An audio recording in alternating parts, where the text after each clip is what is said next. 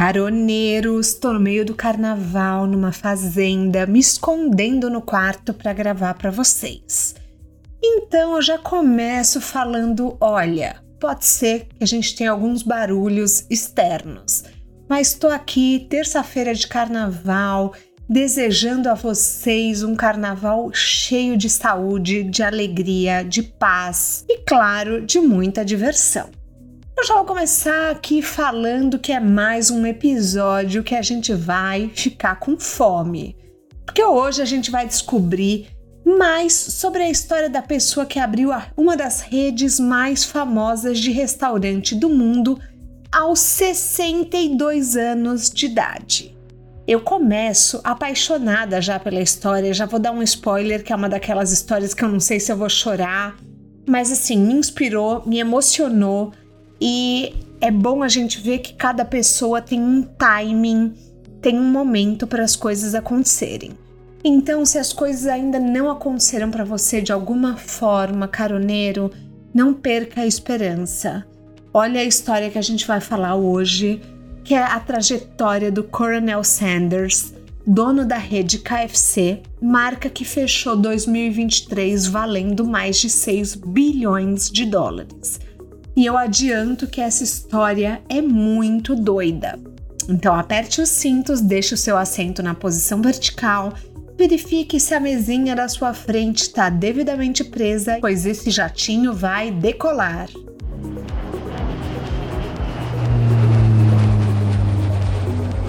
Meus amigos, a nossa história hoje começa bem no passado. No século XIX foi quando Sanders nasceu, em 1890. Ele é filho de uma família que não tinha muito dinheiro, então ele é o mais velho de três irmãos. Desde pequeno ele precisou cuidar da casa e dos irmãos, já que a sua mãe era viúva e trabalhava fora para sustentar todo mundo. Ele cozinhava para os irmãos desde cedo, aprendendo mais sobre massas, legumes e também a fazer algumas carnes.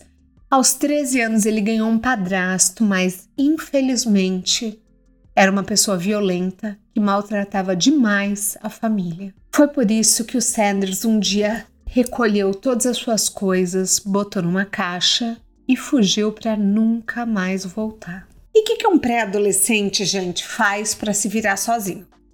Naquela época, pequenos serviços braçais que ninguém mais queria fazer. Ele encontrou trabalho e abrigo numa fazenda em Indianápolis, no estado da Indiana, nos Estados Unidos. Ele trabalhava e ia para a escola, só que logo ele abandonou os estudos porque a rotina ficava pesada demais. Gente, vocês têm que pensar que ele era uma criança e ficava difícil acompanhar o ritmo dos estudos. O Sanders foi arrumando mais alguns trabalhos até que aos 15 anos ele se reencontrou com um dos seus tios em New Albany.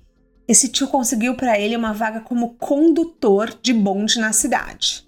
E aí você fala, mas gente, um garoto de 15 anos? O próprio Sanders conta que ele era um garoto bem grande, forte para sua idade e que não era raro que alguém pensasse que ele não fosse tão novo. Só que alguns meses depois, enquanto ele estava no cargo de condutor, um homem que ele conhecia chegou com uma proposta. O exército de Cuba estava precisando de homens e tinha até um pagamento na jogada. A ideia era servir por um ano e ver no que dava. O Sanders ainda não tinha nem 16 anos completos e ele achou que ia ser uma aventura boa o suficiente. Gente, eu não sei como que ele conseguiu sair, sair do país sem autorização dos pais. Mas naquela época acho que não precisava, né, pelo visto. Ele foi trabalhar como ajudante geral de figuras de patentes um pouco mais altas do exército e não foi para combate. O Sanders cumpriu as suas funções e voltou para os Estados Unidos até antes do esperado, depois de cinco meses. Só que mesmo assim ele era um adolescente que já tinha uma experiência bem vasta, né? E não ficou difícil dele achar outros empregos para se sustentar. Pensa num rapaz, gente. Rapaz, eu acho fofo falar rapaz. Pensa num, num adolescente sem medo de pegar no pesado. Ele foi ajudante de ferreiro. Depois ele passou a ser limpador de cinzas de locomotiva de trem. virou fogueiro, que é o profissional que conduz o fogo das caldeiras a vapor nos trens. Ele foi demitido da sua posição quando, pasmem, ele abandonou o posto e colocou outro colega no seu lugar porque ele estava passando muito, muito mal. O motivo oficial da demissão, segundo ele, foi insubordinação. Eu adoraria falar que essa situação é um retrato dos tempos antigos, mas a gente sabe que ainda muitas pessoas vivem isso nos seus empregos. O Sanders conseguiu outros empregos ainda no nicho ferroviário, inclusive nesse meio tempo ele tinha se casado, sua primeira esposa estava grávida, então botar comida na mesa era uma prioridade. Ele tinha uma carta na manga para uma vida com mais escolhas, então ele resolveu estudar direito para ser advogado. Como ele não tinha tempo nem grana para frequentar uma universidade, ele conseguiu um curso por correspondência. Ou seja, era tipo o Zoom do século passado. Fazer a distância no seu tempo quando dava você ir estudando. Eu queria fazer uma pausa aqui no meio da história, porque até aqui a gente só viu o Sanders sobreviver. Fazer o que dava para ele ficar bem, para ter o que comer, para ter um teto. Eu Acho que caroneiros, caroneiras, esses dias brigaram comigo porque eu falo caroneiros. Mas é que, enfim, costume. Então, caroneiras, amores da minha vida, eu convido vocês a refletirem sobre isso. Quantas vezes tem a vontade, o sonho, o talento, mas o contexto impede de algo nascer? Não dá para desprezar o contexto social e histórico de uma pessoa na hora da gente olhar para a história dela. A realidade se impõe. E se todos no mundo tivessem as suas necessidades básicas já atendidas, quantos talentos mais floresceriam? Quantos cantores, atores, pintores, escultores e grandes empreendedores a gente deixa de conhecer por falta das oportunidades que a desigualdade traz? quanto espaço mental as pessoas perdem porque elas usam toda a sua energia e criatividade para sobreviver. Enfim, voltando para a história. O Sanders ele seguiu na mesma até que a ferroviária onde ele trabalhava foi cenário de um acidente muito complicado. Ele resolveu que era hora dele sair de lá, dar um salto de fé investir na carreira de advogado. Nessa, esposa e os filhos foram viver com a família dela por um tempo e ele foi terminar de estudar para exercer a sua profissão num escritório de advocacia do juiz Fred Screed, que ficava no estado do Arkansas. Essa mudança de carreira chacoalhou tudo, porque o Sanders ele não tinha escolhido o caminho do direito por vocação ou propósito. Sim, porque ele admirava muito um advogado chamado Clarence Darrow, que ficou bem famoso por estar envolvido em alguns casos bem cabeludos no começo do século XX. O Sanders tinha um temperamento complicado para esse tipo de emprego. O biógrafo e historiador Josh Ozerki ele conta que o Sanders implodiu a própria carreira quando em um momento de destempero, assim, num momento, enfim, ele entrou numa briga de soco com o próprio cliente no meio do tribunal durante um julgamento. Gente, agora vamos pensar. O que, que, leva o Sanders a bater no próprio cliente? Se ainda fosse no cliente da concorrência, da oposição, quer dizer, tudo bem. Mas por que, que ele entrou no, no soco com o próprio cliente durante o julgamento? Depois disso, ele nunca mais exerceu a profissão. Ai, é errado. Briga é errado, porrada é errado. Eu só tô rindo, gente, porque é uma situação muito inusitada, entendeu? Mas, enfim, depois disso ele voltou para onde? Para cargos ferroviários. Só que dessa vez ele não estava mais satisfeito com a carreira. Ele chegou a ser vendedor de seguros de vida, foi mandado embora porque era cabeça dura demais. Gente, o Sanders não devia ser fácil. Depois ele trabalhou mais com seguros, que deu errado de novo, até que em 1920, com 30 anos, sério, ele só tinha 30 anos, olha o tanto que ele já viveu. Ele investiu o dinheiro que tinha para fazer uma companhia de balsas e deu muito certo. Por um tempo as coisas rolaram bem, até que ele virou secretário da Câmara de Comércio, mas mais uma vez ele estava insatisfeito e pediu demissão. Então a gente vê que Sanders também não se contentava com pouco, né?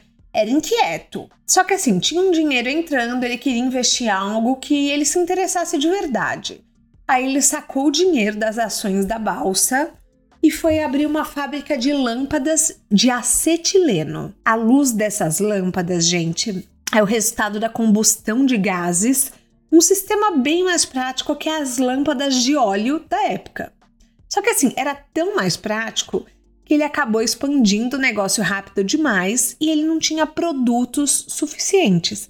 Ele vendia especialmente para grandes fazendeiros. E enquanto ele tentava resolver o problema de estoque, ele tomou um segundo golpe: a evolução rápida do uso da eletricidade. Pois é, a empresa Delco engoliu o mercado quando lançou as lâmpadas que usavam energia elétrica. A empresa também garantia a adaptação das instalações, modernizando todo o processo. Em poucos meses, o negócio onde o Sanders investiu todas as suas economias estava completamente falido com uma família para sustentar e nem uma mosquinha no bolso, ele começou a caçar qualquer emprego. Ele conseguiu uma vaga na fábrica de pneus da Michelin. Só que assim, a fábrica ficava onde? Kentucky. Ó, oh, chegamos em Kentucky. Para quem não sabe, KFC significa Kentucky Fried Chicken, que é o frango frito de Kentucky. Então, nesse momento, um, o que o Sanders devia ter, tipo, 40 anos, aqui nem 40. Ele chegou em Kentucky. Então, bora todo mundo fazer as malas e se pirulitar para o outro canto dos Estados Unidos. E assim, gente, parece até piada de mau gosto. Mas vocês não sabem. Todo mundo se mudou e a fábrica de pneus fechou. Sanders de novo na rua. Ele conseguiu um trabalho numa loja de serviço de rede de distribuição de combustíveis chamada Standard Oil of Kentucky, que também fechou em 1930. Aqui o Sanders já tinha 40 anos por conta da recessão causada da crise de 29 nos Estados Unidos. Pelo amor de Deus! Sanders, com 40 anos, não emplacava nada.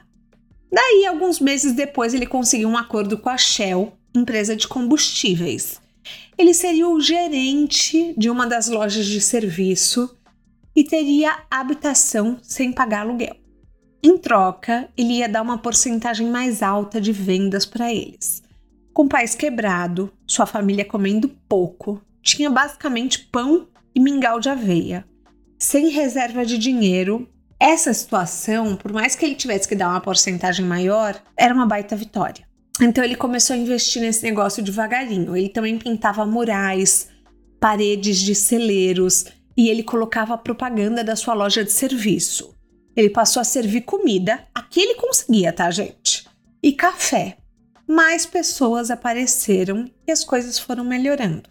Sua popularidade foi crescendo e o Sanders começou a incorporar no cardápio algumas das receitas da sua infância bolinhos, bifes, verduras e uma receita especial de frango frito. Em 1935, a comida dele era tão popular que o governador de Kentucky, Ruby Lafon, deu para ele o título honorário de coronel. Por isso que ele virou Coronel Sanders. Não é legal?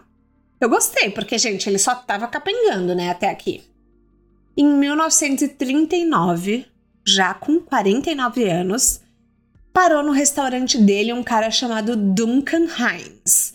Ele era um crítico gastronômico e ficou muito impressionado com o que ele comeu. Ele tinha um guia chamado Adventures in Good Eating, que se traduz para algo como As Aventuras de Se Comer Bem, e ele escreveu, abre aspas, um lugar ótimo para parar entre Cumberland Falls e Great Smokies, serviço 24 horas, carnes escaldantes, frango frito, presunto caipira e bolinhos quentinhos. Fecha aspas. E aí o Sanders viu o que uma boa resenha gastronômica pode fazer pela popularidade de um restaurante.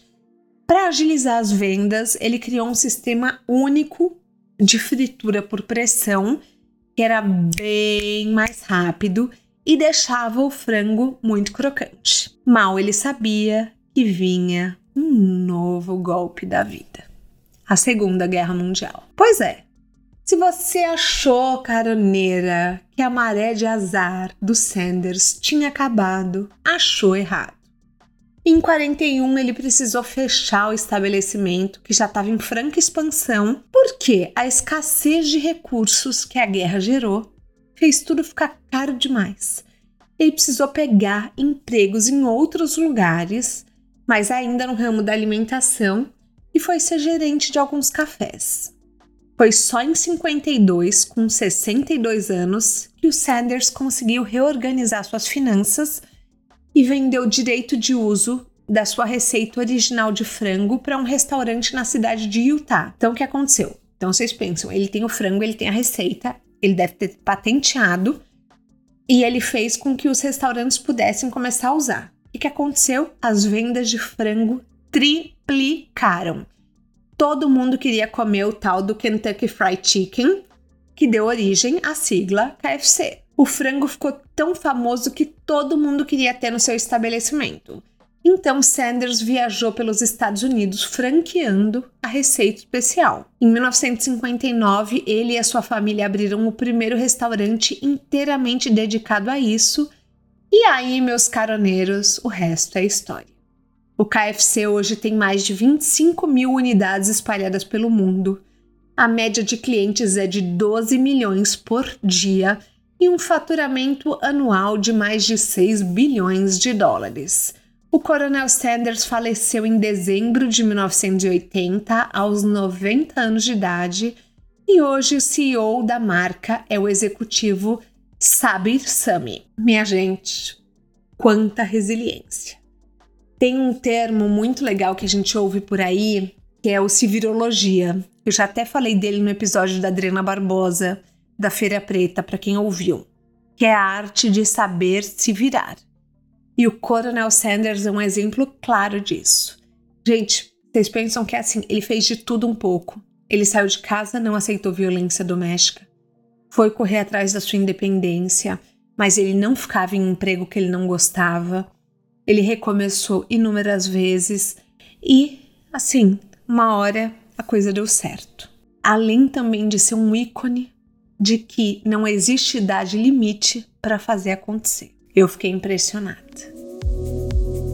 Esse foi mais um de Carona no Jatinho e a gente volta na próxima semana.